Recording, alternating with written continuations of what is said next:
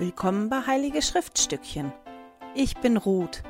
In diesem Podcast möchte ich mit dir meine Begeisterung für die Heiligen Schriften teilen. Hallo ihr Lieben, schön, dass ihr wieder mit dabei seid. Heute beschäftigen wir uns mit Apostelgeschichte 22 bis 28. Bevor wir einsteigen, den Jesus der Woche. Also, Namen, Titel und Umschreibung von Jesus, die ich gefunden habe in den Kapiteln. Und ich habe in den Kapiteln zu dieser Woche tatsächlich nichts gefunden, was wir nicht schon gehabt haben. Ich hoffe, ich habe nichts überlesen. Aber ich habe in den Kapiteln von letzter Woche noch was gefunden. Und da ich kein Video gemacht habe für letzte Woche, habe ich gedacht, ich schmeiße die zwei Sachen, die ich da gefunden habe, nochmal in den Raum. Und die habe ich beide gefunden im gleichen Vers. Und zwar in Apostelgeschichte 17, Vers 24. Das eine ist eine Umschreibung, das steht Gott, der die Welt geschaffen hat und alles, was darin lebt. Und dann Herr über Himmel und Erde. Die zwei Umschreibungen hatten wir so in der Form bis jetzt noch nicht. Alles klar, steigen wir ein in die Kapitel für diese Woche. Also diese Woche und auch letzte Woche lesen wir in der Apostelgeschichte von den Missionsreisen von Paulus. Hinten in der Bibel oder in den meisten Bibelausgaben gibt es Karten, wo man sich das angucken kann. Auch im Internet findet man Karten. Mal eine zeigen, die ich mir ausgedruckt hatte und die bei mir ins Notizheft mit reingegangen ist, wo man sich genau angucken kann, wo ist Paulus wann hingereist. Der war in Griechenland, in ähm, Vorderasien unterwegs ähm, ist zurückgekommen, ist nochmal losgezogen. Also der hat drei Missionsreisen gemacht und von diesen Missionsreisen können wir lesen in den Kapiteln in der Apostelgeschichte.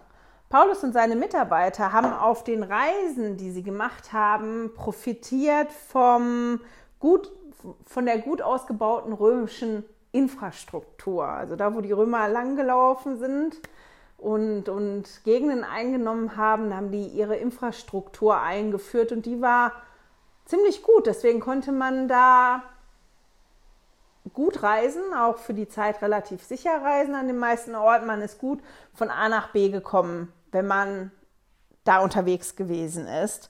Außerdem haben die auch profitiert davon, dass Griechisch und Latein so weit verbreitet gewesen sind in dem Gebiet und dass es so viele jüdische Diaspora-Gemeinden gegeben hat, also Gemeinden, jüdische Gemeinden, die halt nicht in Israel sind. Da gab es halt auch einige von und davon haben Paulus und seine Mitarbeiter auch profitiert, weil wir lesen ja in den Kapiteln, dass wenn die da gereist sind, die immer erstmal zur Synagoge gegangen sind, zur jüdischen Gemeinde gegangen sind und da gesprochen haben vor der jüdischen Gemeinde. Das war immer so wie der Anlaufpunkt, der erste Anlaufpunkt auch. Das, wovon die auch profitiert haben, was man nicht vergessen darf, ist, dass es im Römischen Reich zu der Zeit noch, mm, wie sage ich das jetzt, ähm, eine religiöse Vielfalt gegeben hat, dadurch, dass die ja, die Römer ja so viele verschiedene Völker erobert haben und sich da ausgebreitet haben, dass es da wirklich eine, eine große religiöse Vielfalt gegeben hat und dass es dadurch auch eine Toleranz gegeben hat in dieser Epoche im Römischen Reich, diesen ähm, Religionen gegenüber, dass, dass man sich das angehört hat, dass man Raum gelassen hat, dass da so viel Platz hatte. Und davon haben die profitiert auf der einen Seite, auf der anderen Seite war aber auch ähm, ja, jetzt die Toleranz nicht, aber das römische Weltbild, dann ein Punkt, wo vor allem die Juden, die Paulus ja dann verfolgt haben und wollten, dass Paulus hingerichtet wird, da war ein Punkt, den die immer rausgepickt haben sich und den die extra falsch ausgelegt haben. Und das ging darum, dass die Römer haben ja viele Götter gehabt. Und wenn Paulus hingegangen wäre und nur gesagt hätte, naja, da gibt es nur ein Gott, Jesus ist ein Gott von vielen, ähm, der himmlische Vater ist ein Gott von, von vielen, dann wäre das kein Problem gewesen. Aber dieses monotheistische, also da gibt es nur einen Gott und das ist der richtige Gott und die ganzen anderen Götter drumherum haben keinen Platz. Das war neu und das war auch das, was an, wo die angeeckt sind dann mit dieser Stellung. Es gibt dann nur den einen und alle anderen sind nicht wichtig und nicht richtig und, und ähm, auch dieses, dass das ja gesagt wurde, das ist der König. Und das haben die Juden dann immer probiert, als, als Hochverrat gegen den Kaiser auszulegen. Und das war das, was dann auch das teilweise gefährlich gemacht hat, weil das immer ein Argument gewesen ist, was rangeholt werden konnte und was auch bei Paulus in den Kapiteln, um die es diese Woche geht, ein Argument gewesen ist. Wir lesen ja von den, von den Reisen, in welcher Gemeinde er gewesen ist, wo er gewesen ist. Und für mich ist es so, ich weiß nicht, wie das für euch ist, aber wahrscheinlich ist es auch für viele von euch so, dass man, wenn man das so liest, so ein bisschen überliest, wie lange Paulus da unterwegs gewesen ist. Der war teilweise Wochen, Monate und auch Jahre an bestimmten Stellen. Der war diverse Jahre auf den Missionsreisen. Und von den Missionsreisen lesen wir hier in den Apostelgeschichten. Und während er auf der Missionsreise gewesen ist und auch nachher, als er in Gefangenschaft gewesen ist, hat er viele Briefe geschrieben an die Gemeinden, wo er gewesen ist, weil es da auf einmal Probleme gegeben hat oder weil Fragen aufgekommen sind, wie soll das denn richtig laufen und so weiter und so fort, hat Paulus die Zeit genutzt, nicht nur auf Missionsreise zu sein und nicht nachher nur in Gefangenschaft zu sein und da zu reisen, sondern auch während dieser Zeit die Menschen in den Gemeinden zu unterstützen durch Briefe. Und mit den Briefen werden wir uns beschäftigen ab nächste Woche, weil wir diese Woche dann auch fertig sind mit der Apostelgeschichte und dann einsteigen in Briefe, die unter anderem Paulus zu der Zeit geschrieben hat. Also Paulus ist halt hin und her gereist und der ist dann wieder in Jerusalem gelandet. Und der ist gewarnt worden vorher. Dem ist gesagt worden, Paulus, ist nicht so eine gute Idee, das Klima in Jerusalem ist nicht so gut, ähm, du bist so und so so angeeckt. Es wäre nicht so schlau, wenn du nach Jerusalem reist, weil es könnte wirklich, wirklich Probleme geben. Und Paulus war sich dessen bewusst, ist aber trotzdem nach Jerusalem gereist, hat auch gesprochen mit den anderen Aposteln da. Auch die haben gesagt, es gibt Probleme, weil du bist bekannt hier und unter anderem auch mit Urchristen, auch mit Juden, die einfach jüdisch geblieben sind, weil Paulus, wir erinnern uns, ja auch einer von denjenigen war, der nicht mehr gepredigt hat, dass die, die sich bekehrt haben zu Christus und zum Evangelium oder wie die das damals genannt haben, zu dem Weg, und der Name die Christen ist ja dann aufgepoppt, ähm, dass die halt einfach nur Christen geworden sind, ohne diesen jüdischen Unterbau, ohne das Gesetz des Mose, ohne dass die beschnitten werden mussten, ohne dass die sich daran gehalten haben. Damit haben wir uns ja schon beschäftigt und dass die Aposteln auch eine Entscheidung getroffen haben, dass das in Ordnung ist, dass ähm, ein Brief an die Gemeinden rausgegangen ist, dass das in Ordnung ist. Aber, so wie das mit den Veränderungen auch heute manchmal noch so ist, manche können gut damit klarkommen und manche finden das schwierig. Und das war zu der Zeit genau so.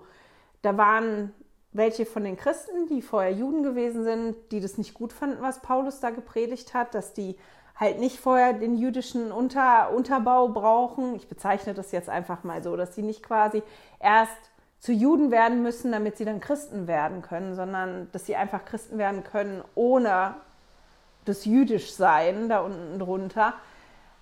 Und die Juden fanden das natürlich auch nicht gut. Die mochten das ganze Christliche nicht und das, ja, das gepredigt worden ist, dass die auch zum Bundesvolk gehören, dass die auch dazu gehören, dass auch bestimmte Verheißungen für die gelten, obwohl das ja die Heiden gewesen sind, die sich da ja an nichts gehalten haben.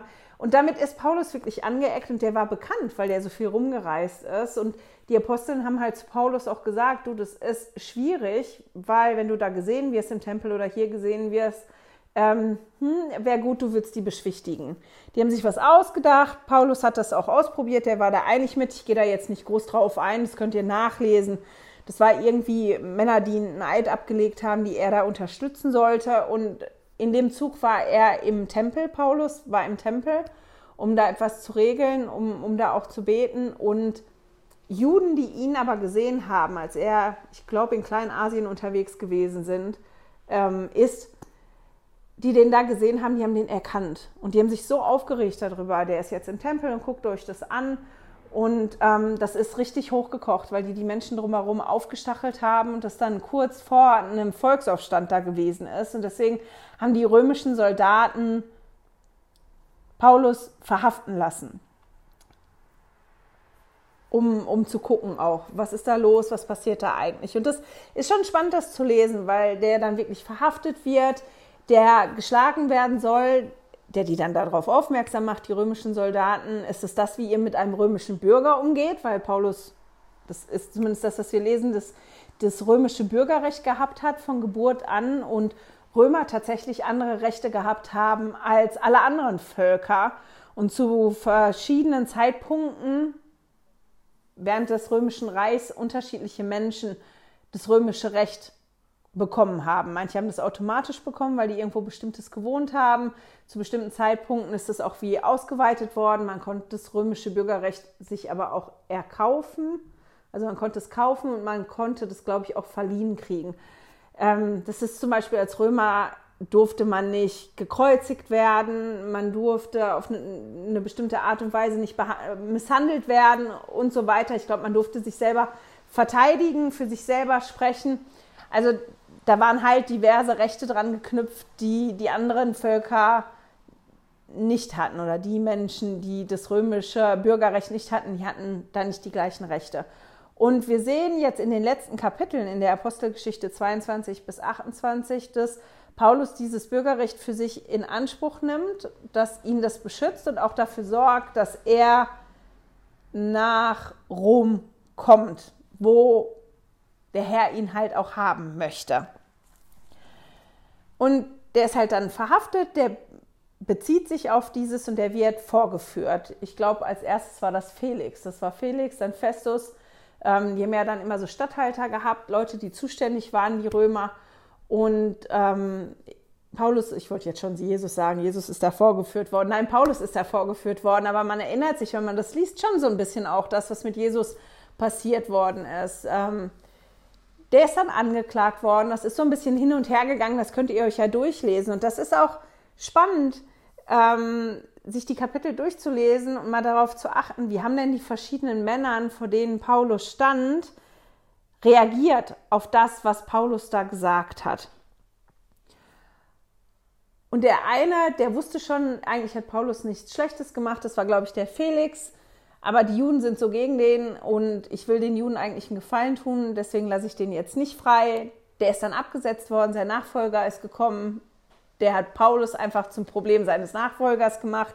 Der Nachfolger hat sich das auch angeguckt, der war in Jerusalem, hat die Ankläger kommen lassen das ist da auch wieder hin und her gelaufen. Und eigentlich wussten diese Männer, wo Paulus gefangen gewesen ist, dass er nichts gemacht hat nach römischem Recht und dass das ein Problem war, ja eigentlich ein theologisches Problem von den Juden gewesen ist, wobei nicht die Todesstrafe drauf gestanden hat, aber teilweise wollten die den wie nicht freilassen, weil sie den Juden einen Gefallen tun wollten. Und das war auch genau der Grund, warum Paulus sich dann berufen hat, dann auf das römische Bürgerrecht, damit er nicht einfach freigelassen oder den Juden übergeben wird, weil das durften die nicht mit jemandem, der das römische Bürgerrecht hat, weil das für Paulus viel gefährlicher gewesen wäre, als da in dieser Gefangenschaft zu sein.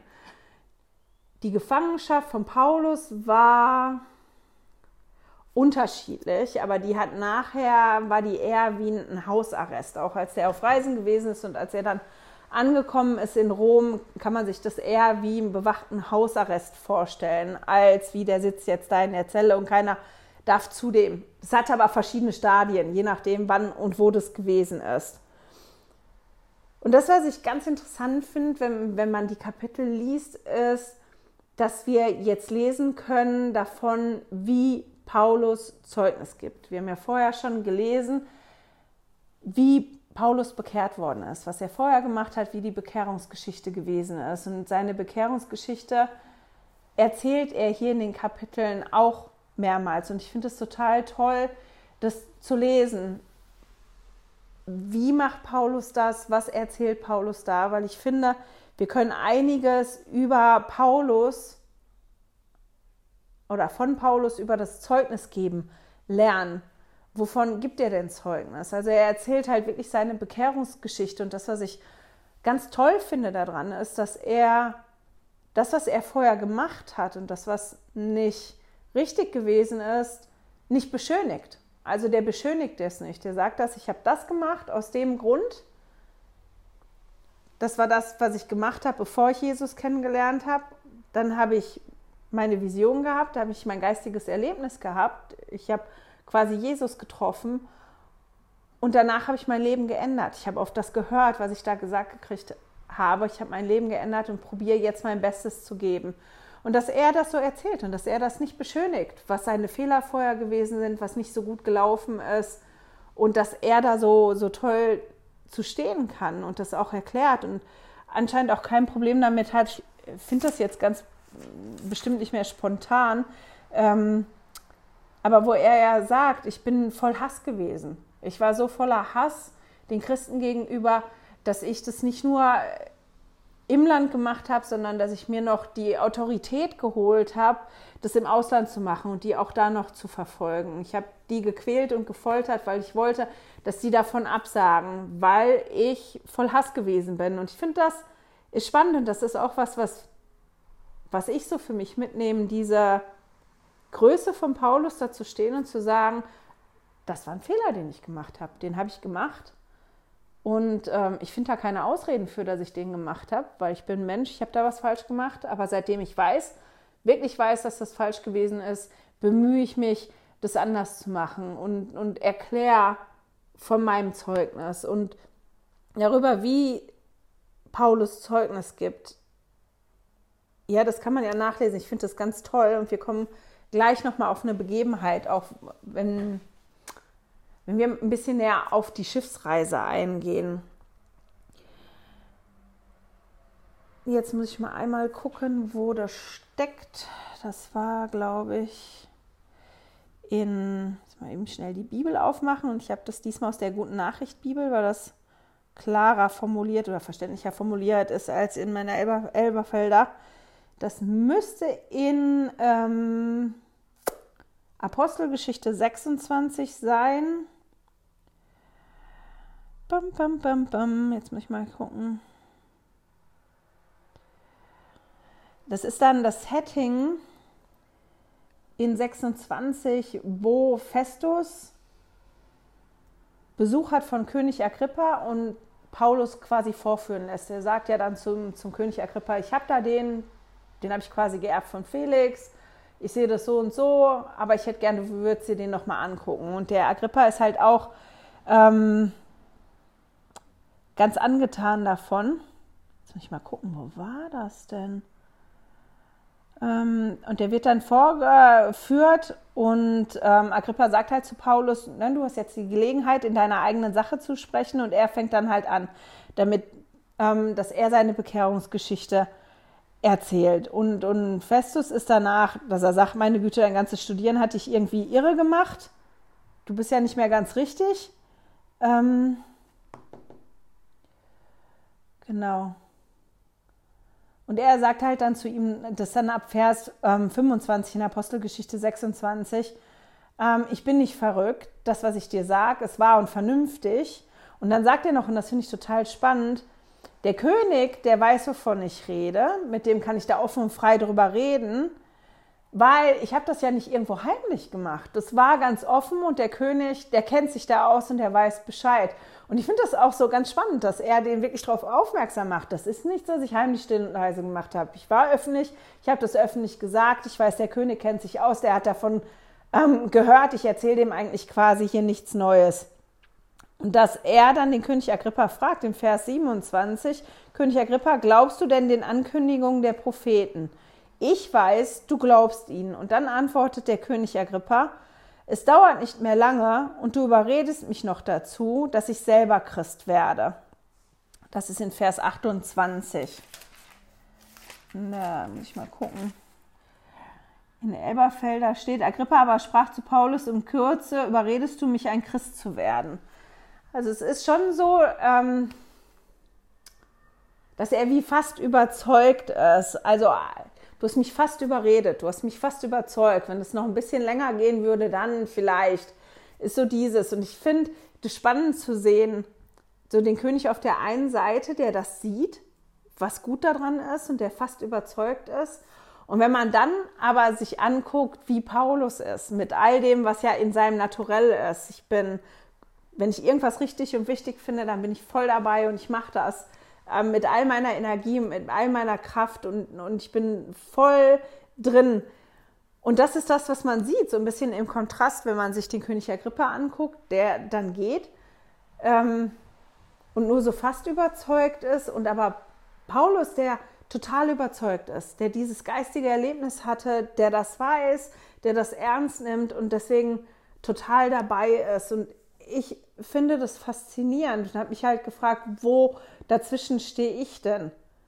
Weil ich nicht ganz so wie König Agrippa bin. Ich bin nur hm, fast überzeugt, aber ich bin auch noch lange nicht so wie Paulus, der total überzeugt ist und voll drin ist und mit all seinen Talenten, Energie und Zeit bei der Sache ist. Ich bin da irgendwo zwischen und ich finde für mich Paulus halt einfach faszinierend, eben weil er so ist, dass er voll überzeugt und voll dabei und voll ähm, drin ist. Und dieser König Agrippa, der geht dann und sagt zu Festus, naja, eigentlich müsste der freigelassen werden, weil der hat nichts getan, warum der hier verhaftet ist. Aber da er sich berufen hat auf sein Recht, können wir den jetzt nicht freilassen, wir müssen den jetzt nach Rom schicken. Und er wird dann quasi nach Rom geschickt. Das ist dann auch spannend, das zu lesen. Die haben verschiedene Stationen mit der Reise. Und es ist dann nachher so, ich glaube, die werden von einem aufs andere Schiff, dass die dann umsteigen. Die Reise läuft wegen dem Wetter auch nicht ganz so wie erwartet. Die reisen auch schon relativ spät im Herbst. Ich glaube, irgendwo stand nach dem Herbstfasten. Also die reisen zu einer Zeit, wo die meisten gar nicht mehr gereist sind, sondern dann überwintert haben, eben weil es zu schweren Stürmen kommt, weil es dadurch gefährlicher ist, zu reisen. Und das lesen wir in Apostelgeschichte 27. Dass die dann an einen Punkt kommen, dass das nicht mehr so läuft, dass die in den Hafen kommen, in den die eigentlich gar nicht wollten. Der Hafen ist nicht so toll zum Überwintern und die wollen weiterfahren. Und Paulus stellt sich halt wirklich hin und sagt, oh, das ist eine ganz schlechte Idee, weil wenn wir das machen, dann laufen wir Gefahr, das Schiff zu, Schiff zu verlieren, die Ladung zu verlieren und auch für die Menschen wird es gefährlich. Und ich meine, das ist wieder so eine Geschichte, die so ganz toll ist, wenn man sich das wirklich bildlich vorstellt, was man da liest. Dass so dieser Gefangene, der ja nach Rom transportiert werden soll, auf der einen Seite und auf der anderen Seite die Seeleute, der Kapitän, die Seeleute, dann die anderen Passagiere und auch die Soldaten, die Bewacher von ähm, Paulus und anscheinend auch von anderen Gefangenen, weil wir das nachher lesen, ähm, dass die Soldaten überlegen, die Gefangenen umzubringen, damit keiner flüchten kann. Also scheinen da mehrere Gefangene unterwegs gewesen zu sein. Aber dass wir da Paulus als den Gefangenen haben, der bewacht wird und dann die, die Crew, die ja weiterfahren will und dann dieser Gefangene, der sich hinstellt und sagt, oh nein, schlechte Idee, ähm, der ja vorher auch kein Seemann gewesen ist, der eigentlich gar keine wirkliche Expertise hat, zu sagen, nee, das ist zu gefährlich, wir können das nicht machen. Aber die Bewacher von ihm, die haben dann halt auf den Kapitän und auf die Seeleute gehört und die sind in See gestochen. Hatten auch ein laues Lüftchen, haben sich bestätigt gefühlt und als sie dann unterwegs waren, kamen dann die Winde und der Sturm. Und das ist ähm, wirklich gefährlich geworden. Und von diesen verschiedenen Stadien können wir lesen, dass das dann ähm, wirklich gefährlich geworden ist, dass die nicht mehr gesteuert haben, weil die gar nicht mehr in der Lage dazu waren, dass die Dinge abgebaut haben. Es sind Dinge von Bord geworfen worden, damit das Schiff leichter wird. Die haben Taue unterm Schiff langgeführt, damit das Schiff nicht kaputt geht. Also es war wirklich dramatisch, was da abgelaufen war. Es war wirklich gefährlich. Die haben den Mut verloren. Die haben gar nicht mehr richtig gegessen. Das ist das, wovon wir lesen. Wir lesen dann auch, dass sie wirklich die Situation hatten, dass die 14 Tage lang weder die Sterne noch die Sonne gesehen haben. Und die eigentlich auch gar nicht mehr gewusst haben, wo sie gewesen sind, weil die gar nicht mehr navigieren konnten und das Schiff ja gar nicht mehr gelenkt haben, sondern sich haben einfach treiben lassen. Und ich glaube schon, dass das eine Situation ist, die, die sehr, sehr beängstigend gewesen ist. Man hat nur begrenzte Ladung, man weiß gar nicht, wo man ist, weil man getrieben ist. Man hat auch gar nicht die Möglichkeit, selbst wenn man navigieren wollte, zu navigieren, weil man ja die Fixpunkte nicht sehen kann, die man braucht dafür. Und in der Situation kommt dann Paulus und stellt sich hin als der Gefangene und sagt dann quasi, naja, ich habe es ja euch, euch ja gesagt dass das keine gute Idee ist, dass wir losfahren. Und siehe da, jetzt haben wir die. Das Malheur ist jetzt passiert. Und das liest man in Apostelgeschichte ab ähm, 27. Und Paulus hat, bevor er sich da hinstellt, wieder ähm, eine Situation gehabt, oder nee, das lesen wir eigentlich ab 21, muss man eben gucken. Na, na, na, na, na. Das lesen wir halt, Paulus sagt halt bei mir in der Elberfelder steht, um Männer, ist in Vers 21 in Apostelgeschichte 27, um Männer hätte mir freilich, um, man hätte mir freilich gehorchen und nicht von Kreta abfahren und dieses Unglück und den Schaden vermeiden sollen. Und dann sagt er zudem in Vers 22, und jetzt ermahne ich euch, guten Mutes zu sein, denn keiner von euch wird verloren gehen, nur das Schiff. Ich meine, stellt euch das mal vor, die sind da der hat das irgendwann gesagt, die werden das ganz bestimmt, vielleicht haben sie es vergessen, vielleicht haben sie sich aber auch daran erinnert, das hat er ja gesagt und jetzt ist es wirklich schlimm. Und Paulus wartet das wirklich ab. Das ist wirklich richtig schlimm. Und dann stellt er sich dahin, na, ich habe ja gesagt, ihr hättet auf mich hören sollen, jetzt ist es so. Aber kein Problem, seid guten Mutes, weil euch wird nichts passieren, weil ich auf dem Schiff bin und mir wird auch nichts passieren, nur dem Schiff. Also das Schiff, das werden wir nicht mehr retten können. Aber uns, uns wird nichts passieren. Deswegen seid guten Mutes. Und dann sehen wir, wie Petrus, ach Petrus, Paulus wieder Zeugnis gibt. Und dass er erklärt, warum er guten Mutes ist und warum er keine Angst hat und warum er das weiß, was er weiß. Und das kann man ab Vers 23 lesen, weil er wirklich sagt, mir ist ein Engel erschienen, ähm, der von, von dem Gott gekommen ist, dem ich gehöre und dem ich diene. Der stand diese Nacht vor mir. Und das ist so wie der erste Punkt, dass er sagt, ich weiß, dass es einen Gott gibt. Da gibt es einen Gott, von dem ich weiß, dass er lebt. Und von dem war der Engel da. Ich weiß, dass Gott lebt und der Engel war da und er hat mir das gesagt und darauf vertraue ich. Und dass er dann sagt, ähm, dass der Engel ihm gesagt hat, dass er sich nicht fürchten muss und dass er vor dem Kaiser, also nach Rom kommen muss und dass allen, die dabei sind, nichts passieren wird. Und das ist, dass Paulus da sagt, als erstes quasi, ich, ich weiß, dass es Gott gibt und dass er lebt. Und dass dass es wahr ist, dass es ihn gibt. Und ich weiß, dass Gott einen Plan für mich hat. Der hat mir gesagt, dass, es, dass er einen Plan für mich hat. Und ich weiß, wenn er mir was sagt, das kommt dann nachher auch so raus. Und das ist der Grund, warum ich mich nicht fürchten muss. Das ist doch total toll, oder? Wie, wie Paulus da Zeugnis gibt. Ich weiß das und ich weiß das. Und deswegen muss ich keine Angst haben. Und dass er halt dann noch sagt, ich vertraue ihm dass wir halt auf eine bestimmte Insel kommen. Und dann, ähm, ich mal einmal gucken, wo es das ist. Das ist halt, dass er nicht nur sagt, Gott hat einen Plan für mich, sondern ich weiß, dass er auch dafür sorgt, dass dieser Plan in Erfüllung geht. Und Gott kennt diesen Plan. Und, und ich finde, das, das ist total spannend. Wir lesen dann davon, ähm, dass es dann wirklich turbulent zugeht, dass ähm, ja, wie die dann auf eine Insel zulaufen, das nicht sehen, wie die das Wasser messen, mitkriegen, dass das weniger wird. Die lassen dann vier Anker runter, damit die nicht irgendwo auflaufen, um das ein bisschen ein, besser einschätzen zu können. Was, was passiert da eigentlich, dass die nicht einfach irgendwo auflaufen und dann an einem bestimmten Punkt gehen, ich meine, das waren die Seeleute hin, gehen in die Beiboote und wollen vom Schiff runter. Und Paulus stellt sich dann wieder hin und sagt ähm, zu, zu den Soldaten da und zu den anderen, die noch auf dem Schiff waren, für die kann ich nicht mehr garantieren. Weil wenn die runtergehen, denen wird irgendwas passieren, weil nur die, die jetzt im Moment mit mir hier auf diesem Schiff bleiben, ähm, denen wird nichts passieren. Und die gehen dann tatsächlich hin und kappen die Seile zu diesen Beibooten und bleiben auf dem Schiff und vertrauen auf das, worauf Paulus ja auch so vertraut. Und das finde ich schon toll, dass sie dann an den Punkt kommen, weil ich glaube, dass das nicht einfach gewesen ist, weil wenn man sich das Bild nicht vorstellt, ja, dass dieser Gefangene, der sich dann hingestellt hat und ihr müsst mir vertrauen und das kommt schon alles gut, ähm, der dann nochmal sagt, nein, ihr dürft das Schiff nicht verlassen, weil wenn ihr das verlasst, dann, ja, für die kann ich keine Garantie geben, nur für die, die auf dem Schiff bleiben. Dass es schon eine gewisse Verzweiflung, glaube ich, auch braucht, ähm, dem dann zu vertrauen, dass derjenige da steht und es so sagt und das so auszuführen.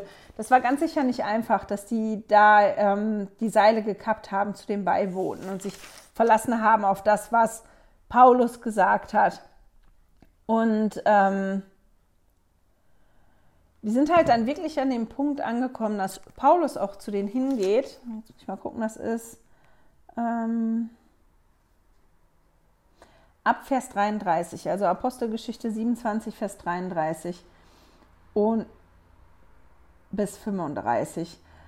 Als es aber Tag werden wollte, ermahnte Paulus, alle Speise zu sich zu nehmen und sprach, heute schon den 14. Tag warten, seid ihr ohne Essen geblieben, weil ihr nicht zu euch genommen habt. Deshalb ermahne ich euch, Speise zu euch zu nehmen, denn dies gehört zu eurer Rettung, denn keinem von euch wird ein Haar des Hauptes verloren gehen. Und als er dies gesagt hatte und das Brot genommen hatte, dankte er Gott vor allen. Und als er es gebrochen hatte, begann er zu essen.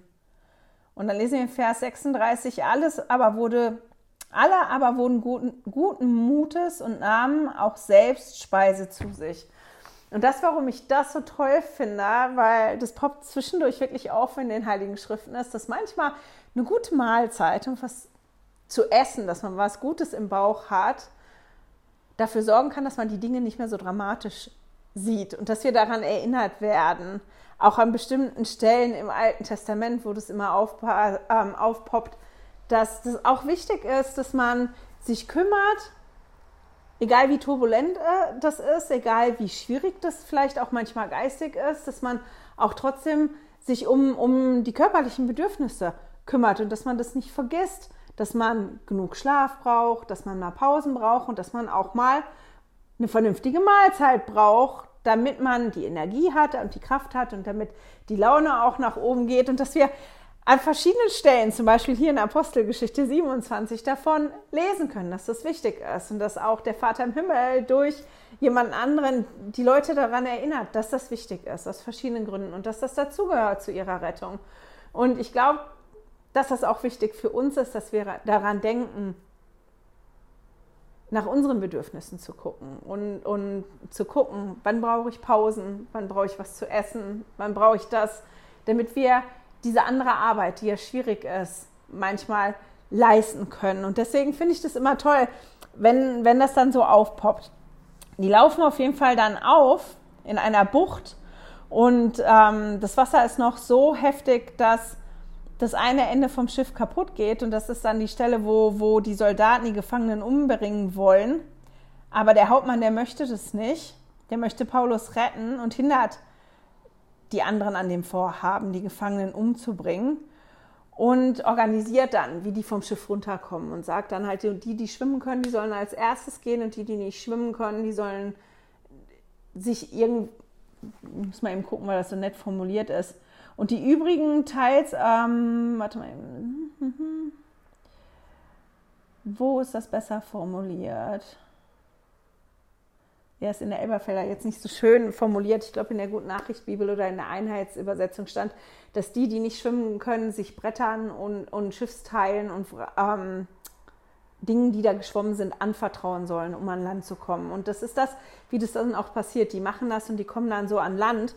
Danach lesen wir von noch einer Geschichte, als sie dann wirklich angekommen sind auf der Insel von, von der Schlange, die Paulus dann beißt. Aber das möchte ich jetzt mal beiseite lassen und nochmal zurückkommen zu den Dingen, die Paulus hier gesagt hat, weil ich das ganz spannend finde. Ich gucke ja immer, oder nicht immer, gucke oft, wenn ich Zeit und Lust habe, die Videos von Don't Miss This.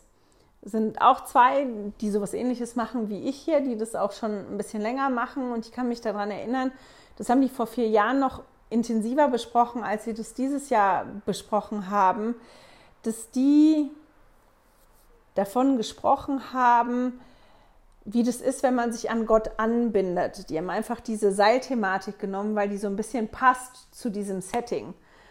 Natürlich lesen wir nichts davon, wie Paulus sich jetzt angebunden hat, aber ähm, Paulus nennt hier bestimmte Punkte, von denen er wirklich weiß, dass sie wahr sind. Und das sind Punkte, an, an denen er sich festhält. Und dann passt es schon, weil es Punkte sind, die Paulus dann nennt, die ihn an Gott binden. Und wenn man sich ein bisschen damit auseinandersetzt, wie ein Seil gemacht wird, dann ist das ein total tolles Bild, wie Paulus sich an, an Gott angebunden hat und wie wir uns auch an Gott anbinden können. Seile bestehen nicht nur aus einem Faden, sondern das sind mehrere Fäden, die auf eine bestimmte Art und Weise miteinander verdreht werden, die dann dickere Fäden geben oder dickere Seile, Kordeln sind, die dann wieder miteinander verwoben werden. Und dieses Seil wird dann immer dicker und dicker und stabiler. Und das Tolle daran ist, wenn, wenn diese Streben und so ineinander gebunden sind, wenn dann eins reißt davon ein kleines und das mal kaputt geht, das nicht so schlimm ist, weil das Seil immer noch stabil ist und man eine ganze Menge davon durchschneiden muss, damit dieses Seil nicht mehr stabil ist. Das ist total spannend. Ihr könnt das ja mal suchen auf YouTube, wie man ein Seil herstellt. Ich werde im Newsletter zwei kurze Videos anhängen, wo man das sieht, wie Seile gemacht werden. Und das, was ich total spannend fand, schon vor vier Jahren, was ich aber jetzt wieder vergessen hatte, was ich jetzt wieder gesehen habe, als ich mir so ein Video angeguckt habe.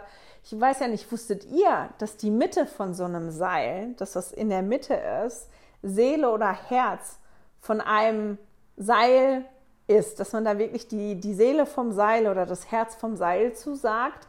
Und als ich das gelesen habe vor vier Jahren, und es jetzt wieder gehört habe, habe ich gedacht, ja, ich finde es total passend, weil das mit meinem Zeugnis so ist und man das auch hier sieht bei Paulus, dass es bestimmte Punkte gibt, die sind wie der Kern, die sind wie das, was in der Mitte ist. Das sind die Dinge, von denen ich wirklich ein Zeugnis habe. Das ist meine Kernverbindung zu Gott. Das sind diese, das ist meine Seele, mein Herz oder das Herz oder die Seele von meinem Zeugnis, von, von meiner Verbindung zu Gott, woran ich wirklich glaube. Das ist bei mir zum Beispiel, dass ich daran glaube, dass ich das weiß für mich, dass es einen Gott gibt und dass der mich liebt und dass er möchte, dass ich zu ihm zurückkomme.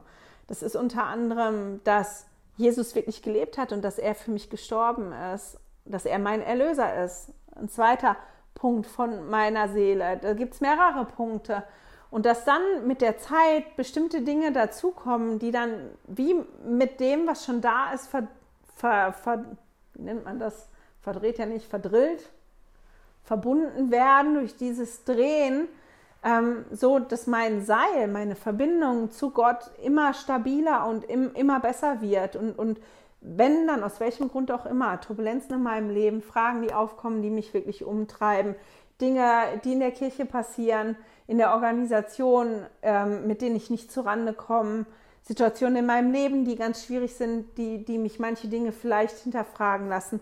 Dass das nicht so dramatisch ist, wenn da eins mal, wenn da dran gerieben wird oder wenn das tatsächlich reißt, weil da noch so viele andere dünne Fäden gehen, die verdrillt worden sind miteinander, die verbunden sind, die diese starke Verbindung von mir zu, zu Gott machen. Und ich finde, das ist, so ein, ist ein tolles Bild eigentlich für was passiert, wenn, wenn ein Zeugnis wächst. Und ich weiß nicht, ob ihr schon mal so, so einen Schiffstau in echt gesehen habt, wo Kreuzfahrtschiffe mit ähm, angebunden werden im Hafen oder wo der Anker dran ist von Kreuzfahrtschiffen. Das sind bombastische Taue, die dann da sind und die halten einiges aus, weil so Kreuzfahrtschiffe oder große Lastkähne, das sind ja große Schiffe und die brauchen starke Seile, starke Taue, die die halten können.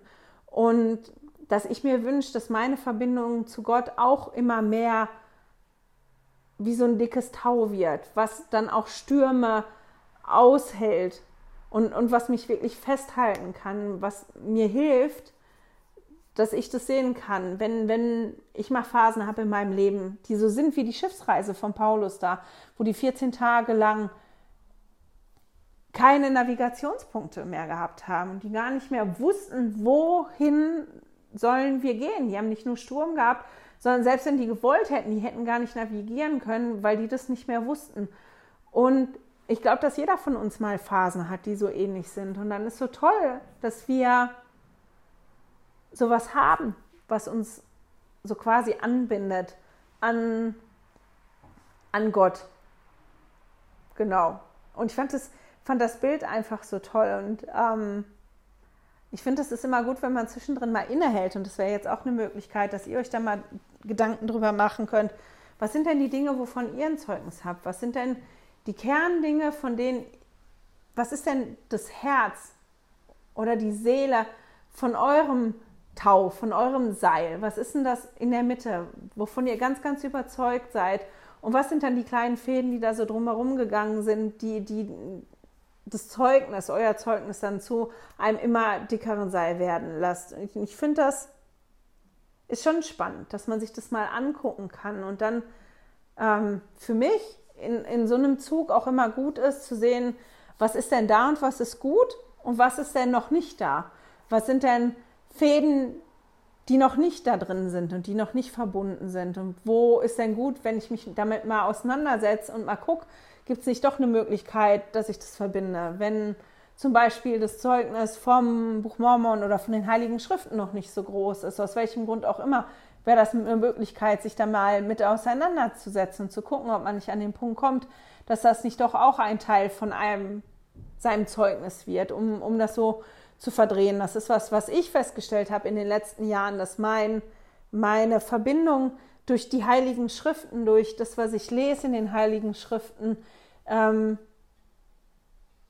ja, dass es da so viele dünne Fäden gibt und dass das mittlerweile auch so eine dünnere Kordel ist, die mit so eingebunden ist in, in, in das größere Tau von meinem Zeugnis und die da so einen ganz festen Platz hat, die mich hält und die mich stützt und, und ähm, die was ist, was mich festhält, wenn es für mich mal ganz dunkel wird und ich weiß nicht, wohin. Und dafür bin ich unglaublich dankbar.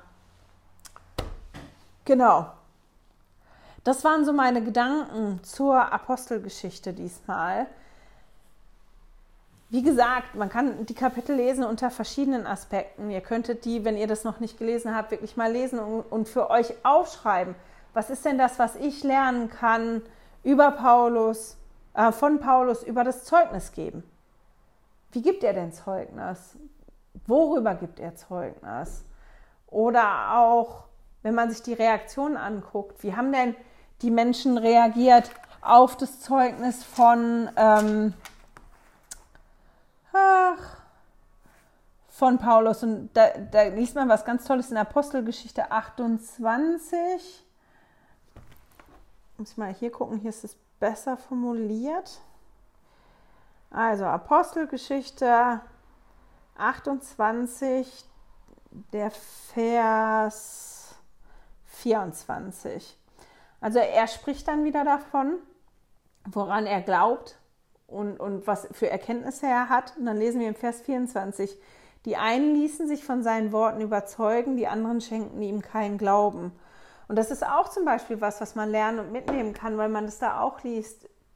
Paulus ist da und der ist ein super Missionar, der ist ein begeisterter Missionar, der da alles reinsteckt, was er hat, der voll dabei ist und, und der ganz bestimmt mächtig Zeugnis gibt und trotzdem glauben dem nicht immer alle. Und trotzdem eckt er an und trotzdem hat er Schwierigkeiten. Und ich finde das toll, dass wir auch von solchen Sachen lesen, um das zu sehen. Und das ist auch was, was wir mitnehmen können für uns, damit wir nicht traurig sind oder nicht entmutigt sind, wenn es mal nicht so läuft, wie wir uns das vielleicht vorstellen, weil auch Paulus hier die Situation hatte. Manche hat das überzeugt, manche konnten den Geist spüren und andere halt gar nicht. Und andere waren sogar total entgeistert. Und das finde ich ganz, ganz spannend, das mal so zu lesen, da auch zu gucken. Und dann auch, ähm, wenn, wenn man sich die Reaktionen anguckt von, von den Menschen, wie haben die denn reagiert auf Paulus? Zum Beispiel Felix, Festus und König Agrippa, aber auch das Volk. Wie haben die reagiert auf das, was Paulus gesagt hat?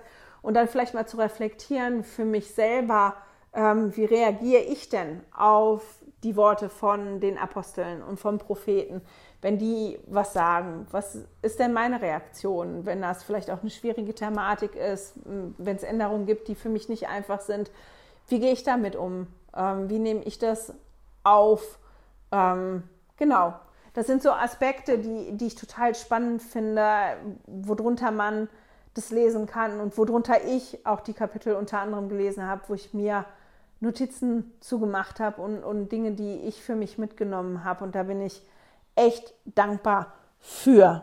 So, das war es aber jetzt für diese Woche. Ich hoffe, ihr findet auch irgendwas Tolles. Die Kapitel sind voll. Das ist auch eine tolle Geschichte zum Lesen. Das ist wieder eine tolle Geschichte, wo man sich das Bild nicht vorstellen könnte. Macht das mal, weil ich habe für mich wieder so geschmunzelt, weil ich mir Paulus da vorgestellt habe auf diesem Schiff, wo alle nichts gegessen haben und Angst hatten, der sich dann hinstellt und sagt, habe ich euch doch gesagt, hättet ihr mal auf mich gehört.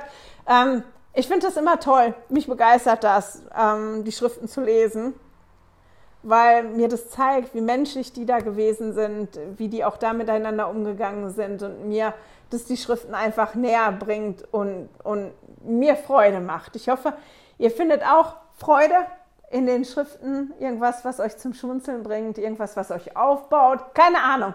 Ich hoffe, ihr findet das, was ihr braucht diese Woche in den Heiligen Schriften. Ich wünsche euch eine wunderschöne Woche und ich hoffe, wir hören und sehen uns nächste Woche wieder. Tschüss! Hey, danke fürs Zuhören. Dieser Podcast ist die Audiospur von meinem YouTube-Video. Wenn du mich also nicht nur hören, sondern auch sehen möchtest, findest du mich auf YouTube unter Heilige Schriftstückchen. Melde dich auf www.heiligeschriftstückchen.ch für meinen Newsletter an und erhalte Zitate und Links passend zu jeder Episode. Außerdem findest du mich auf Facebook und Instagram, auch unter Heilige Schriftstückchen. Auf Instagram allerdings mit UE statt mit Ü.